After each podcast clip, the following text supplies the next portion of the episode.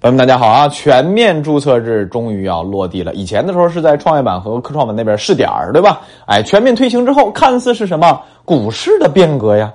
哎，怎么就跟咱们老百姓人人息息相关了？怎么就是和经济还相关了？哎，这很有意思的。你你想，以前我们把房地产当什么？当夜壶。经济一不好就拉房地产，房地产在经济这个占比比较高，房地产一涨啊，大家都去疯狂买房，那经济就容易拉起来，对吧？把它当夜壶。哎，经济一起来，达到目的了。哎，又把它放起来了，哎，所以大家会说是夜壶嘛？哎，非常形象。其实我跟大家讲啊，每当我们缺钱的时候，哎，股市也是夜壶啊，真的也是。现在注册制的改革向前的推进，其实也暗藏着这一层含义在里边。首先，我们先说一下这个所谓的注册制。啊，注册制有和之前之前是核准制嘛？他们两个这个制度啊有一些不同，我简单给大家科普一下啊。注册制是证券发行这个审核机构只对相关上市公司的文件进行审查，不做实质性判断；而核准制啊，要求你这家公司要设置什么质量，比如说我要盈利啊，比如说我什么行业啊，什么水平，哎，我给你很多条条框框，你的不达标就不行。典型的。阿里、腾讯这些大的互联网企业就是不能在 A 股上市，啊，咱们 A 股投资者错失互联网巨头的红利啊！过去二十年最牛的股票了，几乎是错失了，因为核准制不要求你得盈利，你不行啊，对吧？哎，发行制度不同呢，还有一个极其关键的，就是注册制只要求公司提供的资料，就是你上市这些资料你真实就行了，啊，真实就达标啊。至于这个运营什么的。监管机构是不得干涉的，啊，核准制就不是了。以前的时候，核准制人家监管还要对你的公司运营要指指点点，哎，达到相关制度才能上市。这里边也酿成了过去啊非常多的贪污案，啊，上市公司贪污案不像直接拿钱，啊，找人代持直接吃你股份。听说你要上市是吧？哎，我是发审委的，啊，我我是领导，哎，我找一个人代持，你给我分多多少股份给我，白要你知道吧？就就到这种地步，啊，就就离谱啊！大家可以搜的啊，证监会的这个窝案，这个历史上这太多了啊，数数不胜数啊。好，这个不展开说，我们回到正题，上市速度也不一样，理论上注册制速度会更快一些，但是我告诉你们，就算是咱们自己的注册制啊，那那你肯定也得稍微的控制一下速度，对吧？哎，总之一句话，注册制它的特点就是快进快出，注意。这是理论的，啊，那接下来我就要讲为什么说咱们股市也是夜壶，且注册制原本它的特点是快进快出，怎么就变成了理论上的快进快出？好，这里要提示大家啊，关于股市趋势的判断、股市节奏判断，这张专辑啊，这个听的人实在是太多了，我也不敢随便说。大家有兴趣啊，包括炒股的朋友，可以关注我另一张专辑啊，《三百六十五天理财学习钱都该去哪儿》。啊，或者搜啊三六五阿拉伯数字啊三百六十五天，或者是去我个人主页财经非说不可，你可以看到那张专辑。那张专辑每周一期实战案例，专门讲股市啊。去年十二月提出了一个政策底铁底，啊，政策绝对不会出利空铁底。一月五号讲明了进场啊，包括春节后回来啊，一月一月底的时候提示了市场要干嘛？要调整了。啊，大节奏主要讲大趋势啊，主要讲大讲讲大趋势，然后小节奏，包括中间的这些调整小节奏也会讲，应对策略等等啊，大家有兴趣可以去那张专辑啊。好，回到正题，我们从九十年代初设立股市就是为了融资，给企业融资做的啊，大多还都是国企。到了九十年代末啊，遇到这个所谓的价值金融危机吧，或许改革推进的慢一点。随后啊，零五年的这个股权分置改革，包括到创业板，再到这两年什么科创板设立，你会发现一件事情：每一个制度的改革都为什么要钱？跟谁要？跟股民啊！包括现在我们注册制改革，改革完了要干嘛？上公司，上什么公司？科技类公司，让公司上的快一点我曾经无数次说过，融资有两种方式，一种叫做直接融资，一种叫做间接融资。什么叫间接融资？就是有二道贩子，有中介机构过了一道手的，就二二间接融资。比如说，你找银行借钱，银行就是二道贩子，你找各种金金融机构借钱，基本上都属于二道贩子，人家中间要加什么加利息进去的。你贵还不说，还增加了什么？增加了债务问题，你要还不上你就破产，对吧？但有一种融资叫直接融资，跟股民要钱是直接融资，如果你还不上，还不上还不上呗。所以你不会产生债务问题，也不会产生什么，不会产生债务破产的问题，因为你股权融资是拿你的股份换了什么？换了钱，对吧？但如果你一直是实控人。这点股份扔出去，扔出去呗，钱那才是真的，对吧？哎，所以我们的股市每一次重大的改革，目标就是投资者兜里那两毛钱，因为投资者兜里那两毛钱，股民那两毛钱亏了，从来不去闹啊！你炒哪家公司亏了，你会去他们家这个公司门口去去去集体啊静坐吗？嗯，会去打砸抢吗？不会的呀。但是买房子。买车的你试试，但凡你买房买车亏了，那一堆车主啊，房东，咔咔咔的就敢把这个售楼处给砸了，对吧？所以股民是最好欺负的。如果大力发展股市，把股市融资规模扩大，不仅利于降低我们总体经济的负债率，啊，还有利于我们自然资本市场不断的啊改革推进。那这时候我们要知道里边有两个重大的要点。第一个，制度改革它是倾向于谁的？前边我说了，注册制原本它的特点是快进快出，但在我们这儿只是理论上的。为什么呢？因为注册制本质要为我们自己的目的服务，目的是融资者优先，融资者优先就不能怎样大幅度的退市。现在上市公司，尤其是很多地方啊，也就一家上市公司，整个地方企业就靠这家上市公司维持着税收、就业呢。你给他退市了，你不断他活路吗？退市了，他就就融不到钱了，就骗不到钱了呀，对吧？这种垃圾公司，那你地方的稳定问题、财税问题，那都是问题。所以地方领导一般情况下会有一各种影响，说哎，能不退就别退。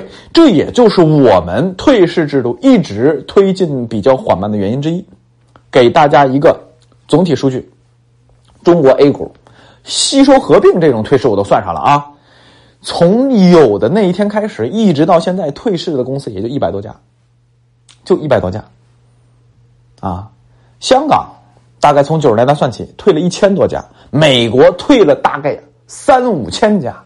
咱们现在 A 股总计上市公司有五千家，美国当然历史比较久啊，美国就退了一个 A 股了。哎，所以。正常健康的市场是什么？垃圾公司滚，啊，符合上市条件的公司上来，优胜劣汰。那很显然，我们是融资者优先，这个本质不变。所以开头我讲的快进快出的注册制，理论上是它这个特点，就变成什么？可以快进快出啊，嘿嘿，门儿都没有。举例，去年二零二二年退了几十家公司，三五十家吧，啊，五十多家好像是。啊，退了几十家公司，这一年都算退的多的。可是去年一年上了三五百家公司，那这时候我又说了，哎，本质是快进快出，但是你上的太快也不行，总不能一年上一千家公司吧？所以，哎，注册制还是有咱自己特色的，哈哈，哎，这个你必须要弄明白啊！融资者优先是我们当下 A 股依然啊不变的核心本质。好，接下来大家关心的是行情，啊，你都说了融资者优先，那那股市没好，不是的，啊，记着不是的，你再想一个问题，融资者优先怎样能多融资？熊市你拿什么融？股票跌的跟狗一样，啊，二次融资就是上市以后再融资，比如说发个可转债，什么配个股，对吧？哎，定向增发这些上市公司常用的一些融资手段，股价喋喋不休，哪些机构投资者、哪些投资者愿意跟你二融啊、二次融资啊？啊，再融资谁谁跟你玩啊？市场不好，市场不好的没水没水，没人跟你玩所以，股市不断推进，要为融资者送钱，得得把场子弄热了呀。现在能反应过来了吧？包括首次发行 IPO。刚上市那个股价也是，市场是熊市，新股上市就不发，上市就不发，你连新股发都发不出来，所以场子不热，你为融资者想办法弄钱，你也弄不到啊，是吧？当这个牛市不能说牛市吧，就市场场子热的时候，股价上涨的时候，哎，你定向增发，打个八折，你就融到钱了。哎，一百块钱的股价打个八折，八十块钱发行一股就是八十。如果你是熊市啊，股票跌得剩十块钱，打个八折，一股只有八块，这差十倍呢。所以这件事儿啊，是一个极其啊，说句难听的话，行吧，操蛋的逻辑。融资者优先，股票越来越多，哎。巧了，它还是利好市场的，制度改革它是利好市场的。短期你看啊，这个市场跌了，对吧？涨了一两个月，然后咔咔咔，短期这个短线还还这个破位了啊，这那的，对吧？短线把它当利空的，我告诉你，短线啊，天天的涨跌啊，这个说不好的，很随机的。你炒股就记着一句话：只要你看准了大趋势，上行或下行，你的赢面就是大。我们炒股就是做赢面大的那波行情啊，对吧？下行趋势，赢面小，赢面小怎么着？去年二零二二年一年，我说了一年，不能说去年二零二二年，二零二一年年末展望二零二二年，我就说了，啊，降低预期，尽可能休息。二零二二年确定下行趋势，我就明说了，全年没有上行趋势，下行趋势干嘛？赢面小，赢面小干嘛？休息。什么时候玩？赢面大的时候。什么时候赢面大？趋势向上的时候。而趋势向上是天天涨吗？是从一月涨到十二月吗？怎么可能？中间你怎么着你得调整一下，怎么着你得跌一跌吧。但是只要趋势是向上的，调整你害怕吗？不怕的呀，对吧？好，再回到正题，注册制逐步的推进，它改变了另一个东西，大家或许。是这个没有认真看，尤其是咱们这两年才炒股的朋友，如果你是老股民，九十年代开始玩，或者零几年开始玩，你一定知道一件事情：牛短熊长，这是我们什么股市的特点。那么我现在再问你一句话：从上一波全面大牛市，二零一五年开始，啊六千呃五千点，六月份五千点砸完之后，你会发现一件事情。熊市变短了，你发现没有？二零一五年六五千点砸的时候，熊市砸的快不快？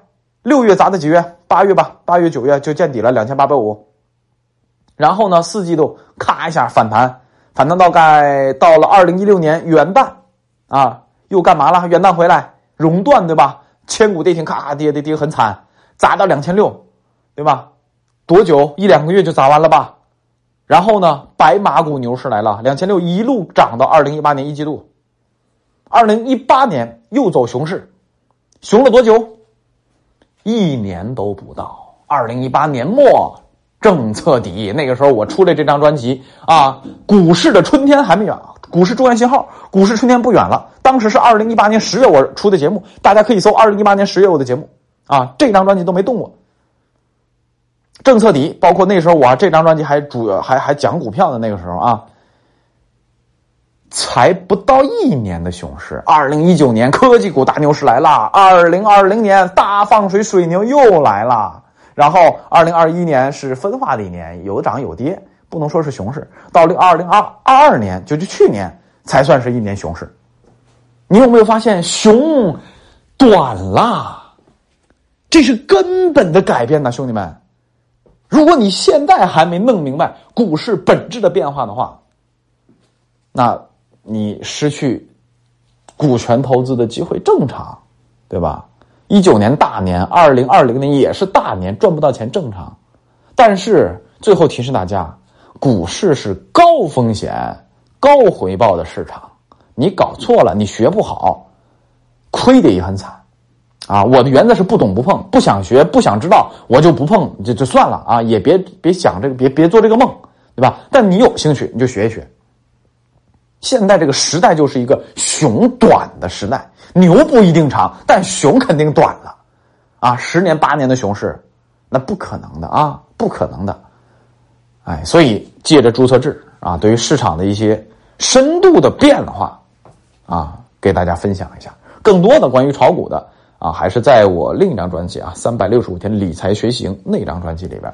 那张专辑已经更了有几百期节目了吧，一两百期节目了。前边大概有好几十期节目是讲这个市场分析和判断的，是吧？技术指标怎么搭配？政策怎么解读？怎么把政策和技术综合要素组合到一起来判断大趋势？买怎么买，卖怎么买？你还要怎样建立起足够的经验和纪律？啊，那一张专辑前面几十期清清楚楚、明白讲了，后边的节目就是每周的实战案例、市场市场讲解、策略讲解。啊，有兴趣大家可以听一听啊。还是那句话啊，股市是高风险投资品，啊，这个盈亏自负，您自己一定要把好自己这个关。好，今天先到这里。